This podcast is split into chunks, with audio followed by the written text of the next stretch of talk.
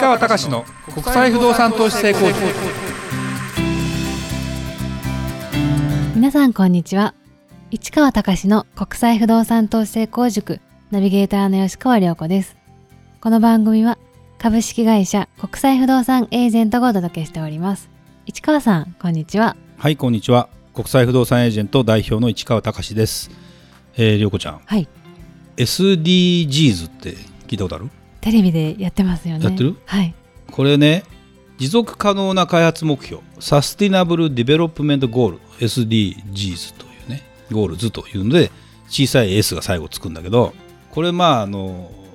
まあいろんな持続可能なための開発のための2030年2030アジェンダに記載された2030年までに持続可能でより世界より良い世界を目指す国際目標です。その中の一つに例えば地球温暖化をどうするかとか、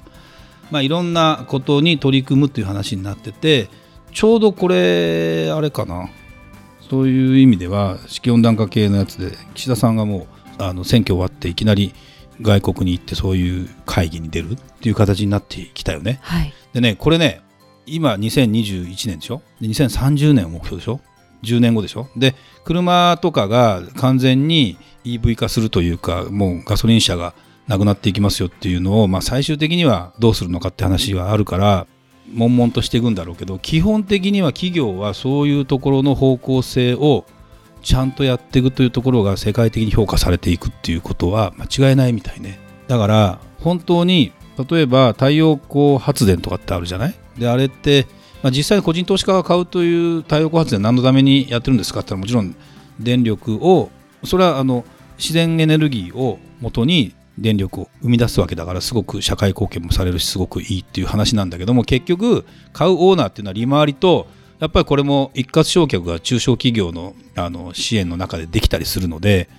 そういう意味でのまあ目先のメリットっていうのがあったりするのでやってますよみたいな話になるわけですよ。でなんだけどどうやらねやっぱりね大手の会社も含めてそういうことなんかをやっていかないと上場会社と例えば上場会社としてはその基準に外れていくっていうこと自体がもう取り残されていく世の中になると、はい、で結構本気かなという感じが僕はしていてそうなってくると本当に環境問題に取り組んでいくっていうところに関してとかあと働き方ね。本当にその e コマースをうまく使いながら DX 化とかねいわゆるデジタル革新をやりながらオンラインで解決できるものは移動に伴って飛行機の量を減らすとかさあるかもしれないじゃない？っていうふうに考えてくるとどんどんそっちに加速する可能性は僕は結構秘めてるかなと思って、まあ、だからなんだって話になると例えばあの株式銘柄で言ったらそっち系の会社っていうのは評価されていくだろうしそうじゃない会社は結構取り残されていくだろうしっていうふうになると世代交代あのこの間も話したけど人間の世代交代かもしれないし会社もそういうところの世代交代に十分僕はなるのかなって感じがしてるのでこの10年結構ね面白いかもしれないね。そうですね、うん。あのー、本当にそっちの方向に行くっていうことになってくると、まあ、もちろんそこに絡めた投資ということが多分流行ってくると思うし建物なんか不動産なんかも何を目標にして貢献していくのかって話とか多分なっていくと思うのであのちょっと今日お堅い話からスタートしてますけど非常にあの注目していっていいかなって SDGs ですよね。そうですね、はい、思っていただけたらなと思います。はい、では、えー、本日のテーマですが、えー、不動産情報誌スーモの最近発行の雑誌を久しぶりに見てみました。そこにある情報からわかることとはというテーマでお話をしていただきたいと思います。あ、りょうちゃんこのスーモって雑誌って、はい、見たことはある？あ、はい。中は？中はあんまり開いたことない？そうですね正直見たことはあんまりないこれあのー、今駅とかコンコンビニあんのかな？ファミレスの入り口とかにもね、うん、ただで配布してるフリーペーパーですよね、はい、で、まあ、リクルートが、えー、出してて、まあ、私の古巣のリクルートが出しててっていうことで言うと,、えーと、どのくらい前にこれ発行したかっていうと僕が社会人になった時がもう何年前ですか？えー、38年前ぐらいか。でその時にこれスーモの前は住宅情報っていう名前だったんだけどちょうど何年か前に創刊してるからもう40年ぐらい経つのかな。結構歴史があります、ね。うん、でこれ何かっていうと普通に不動産の広告っていうのは当時新聞広告か新聞に織り込むチラシかぐらいしかあと看板ぐらいしかなかったからまあ、いわゆる比較検討してもらおうとその方が分かりやすいだろうというまあ今でいうえー、とネットで比較できるみたいなものの走りですよそういう意味じゃねだから江添博正さんっていうそのねあのリクルートの初代の創業者っていうのはやっぱりそこまでまああのそういう世の中になることを予測してたんじゃないかぐらいの話まで言われたり今頃してますけど、まあ、そういう意味では僕が入社するときにこの住宅情報が売りだったんですよ。でこれ結局なんで今無料で届けられるかというと広告で成り立ってるわけだからここに出てる会社の物件とかから広告料を取って2ページいくらっていう形で取ったり、まあ、ちょっと今いくらかわからないけど、えー、当時いくらかな200万ぐらいしたかなぐらいの2ページ広告載せるだけでね。結構するんです、ね、でもチラシ1枚、えー、っとカラーで P3 かなんかかなやって1枚10折り込み料入れたら1415円したから10万部すったら150万ぐらいするわけですよ。で10万部って意外とそんなにいかないわけよ。そんなエリア的にバッと。だって関東全部で言ったらだって500万部ぐらいかな。ぐらいの感じになって100万部したらもう1000万いっちゃうわけですよ。それは住宅情報の方がいいじゃないですかみたいな。で、ね、新聞広告も当時1段いくらとか、まあ、あって。それもまあ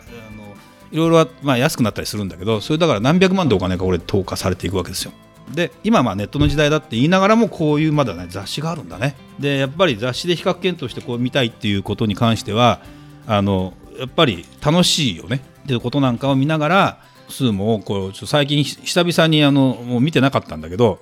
ちょっと手に取って見てましてそうするとねちょっといろんな歴史があってえー、一回あのエリアごとにこう分かれて東京と例えば神奈川埼玉千葉とか分かれてこう雑誌化された時あるんだよ。だけど結局今戻っててマンションはマンションでみたいな。で戸建て今こういう形の雑誌になってないんだけど要は首都圏全部のマンションがこう出たりするわけですよ。もちろんこれは広告にのっとっているので、まあ、見ていくと大体大手の会社の共同事業が多いね。だから大大型化してるもう1247個の大規模白金。とか。もちろん小さな物件広告費もないから載せられないっていうのもあるんだろうけど大型化もしてるしでもパッと見うわいい値段するなぐらいの感じになってたりするのでやっぱりでもまあそうね。郊外の方に行って安いからといって買ってもなかなか上がらないんじゃないかなって感じもするし、まあ、この中身を見ていって例えばこれびっくりしたのが赤羽駅赤羽駅5分に 2LDK56 平米台で5400万円台から。お高でもね川口をよ今僕ね詳しいからいろいろ調べていくとまあそうかと。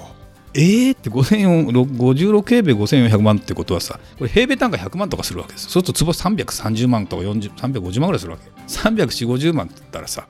えーってだって20坪何千万ぐらいするわけ。っていうのが赤羽でもですかみたいな世界になってる。高いですね。だからすごいなと思いながらでも結局ねやっぱスーモって一個一個のやっぱね最初の方の記事今この例えば家の補助金優遇制度とかねいうのがあって例えば住宅ローン控除ってあるんです。これね自宅を買った場合ですよ。住宅ローンを組みますねと。その時に住宅ローンの年末残高に応じて所得税が控除される。もちろん所得税払ってない人が 返ってくるわけじゃない。でも給与所得者を納めた税金が戻ってくる。控除額は年末ローン残高の1%例えば新築住宅を購入しまあこれ中中古でもいいと思うんだけど、えー、年末に4000万円のローンが残っていった場合は最大40万円が戻る。もちろん最大って言ってるのは40万円納めてない人は戻りませんよ。もちろんね。っていうこともあったりするのででも大きいよね。でこれが本来10年だだがだけど消費税がかかる新築住宅などは特例で13年。だからやっぱりね日本はねこうやってね新築住宅に対する税制補助っていうのは結構やってくれてたりしたから新築どんどん売れてたりしてで中古はって話になってるんでもうでも時代的に言うとちょっとどうかなって感じはしますけどね。だって買えないもんね新築ね。みんな。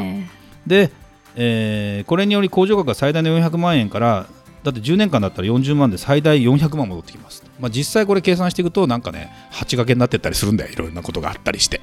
だから簡単に計算するわけじゃないんだけど。でもこれこういうものを使ったり住まい給付金住宅ローンを借りて家を買うと最大50万円もらえる。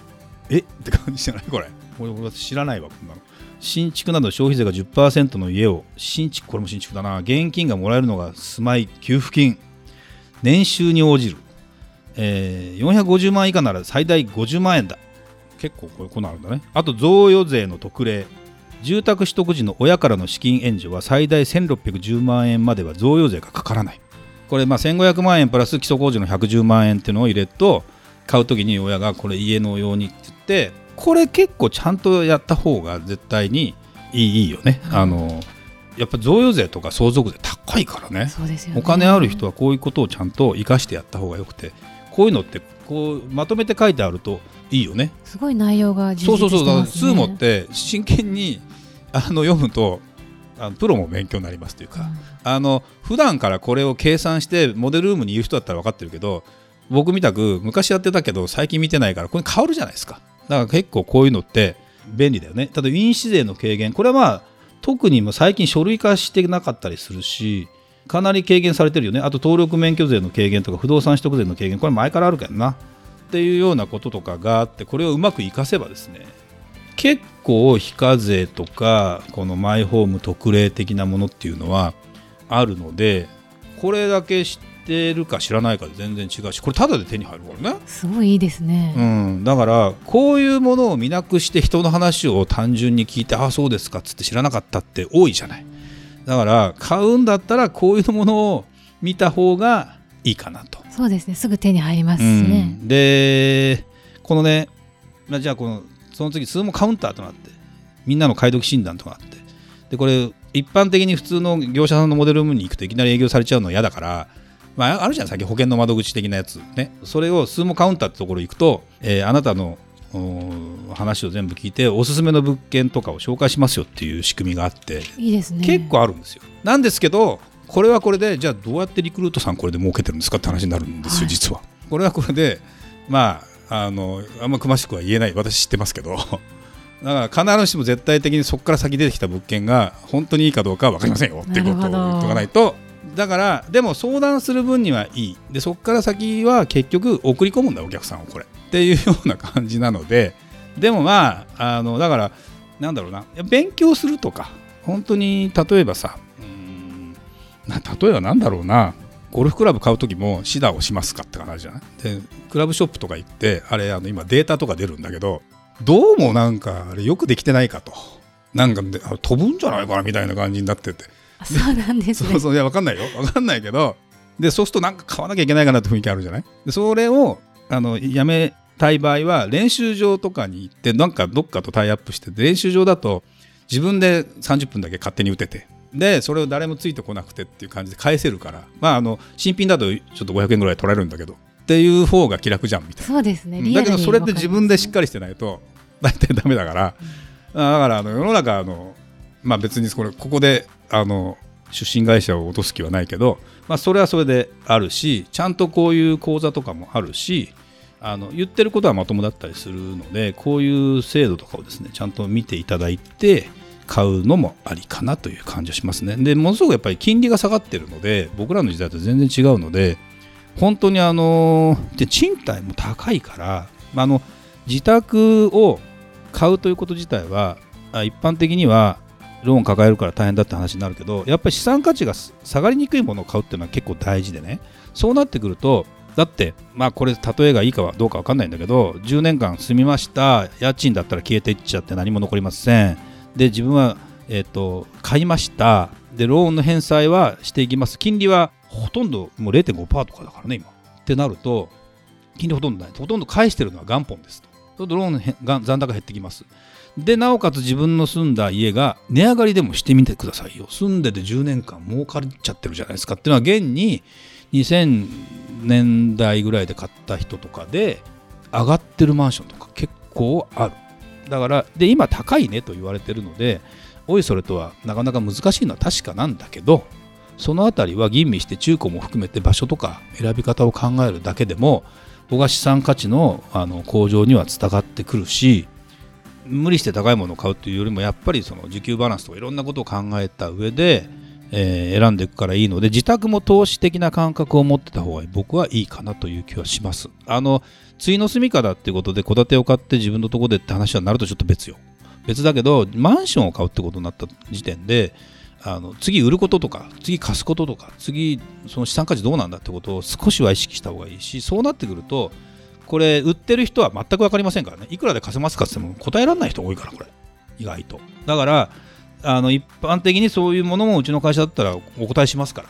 聞いていただいて。で、えーとりあえず自宅で買うんだけどなんかあの良さげなものを探してくださいっていうのニーズも全然あのこれ商売になるかとなかなかの焦点が絞りにくいんでうち的に言ってもそう簡単に商売にならないんだけどでもねそういうことを分かってもらえるところからスタートした方がいいんじゃないか。それをなしでワンルームに手を出してね家賃と返済を考えた時にちょっと持ち出して税金が安くなるんですなんてものをねややるよりよっぽどいいかなという気がするので僕はあのこういうスーモとかもただだからねこんなの。そうです、ね、昔300円ぐらい出してか出して買ってたんだからねと思うとうまく使っていただきたいなという気がします。勉強になりますしね。はい、だからちょっともしその気になったら見ていただければいいかなという気がします。はい、ありがとうございました。それではまた次回お会いしましょう。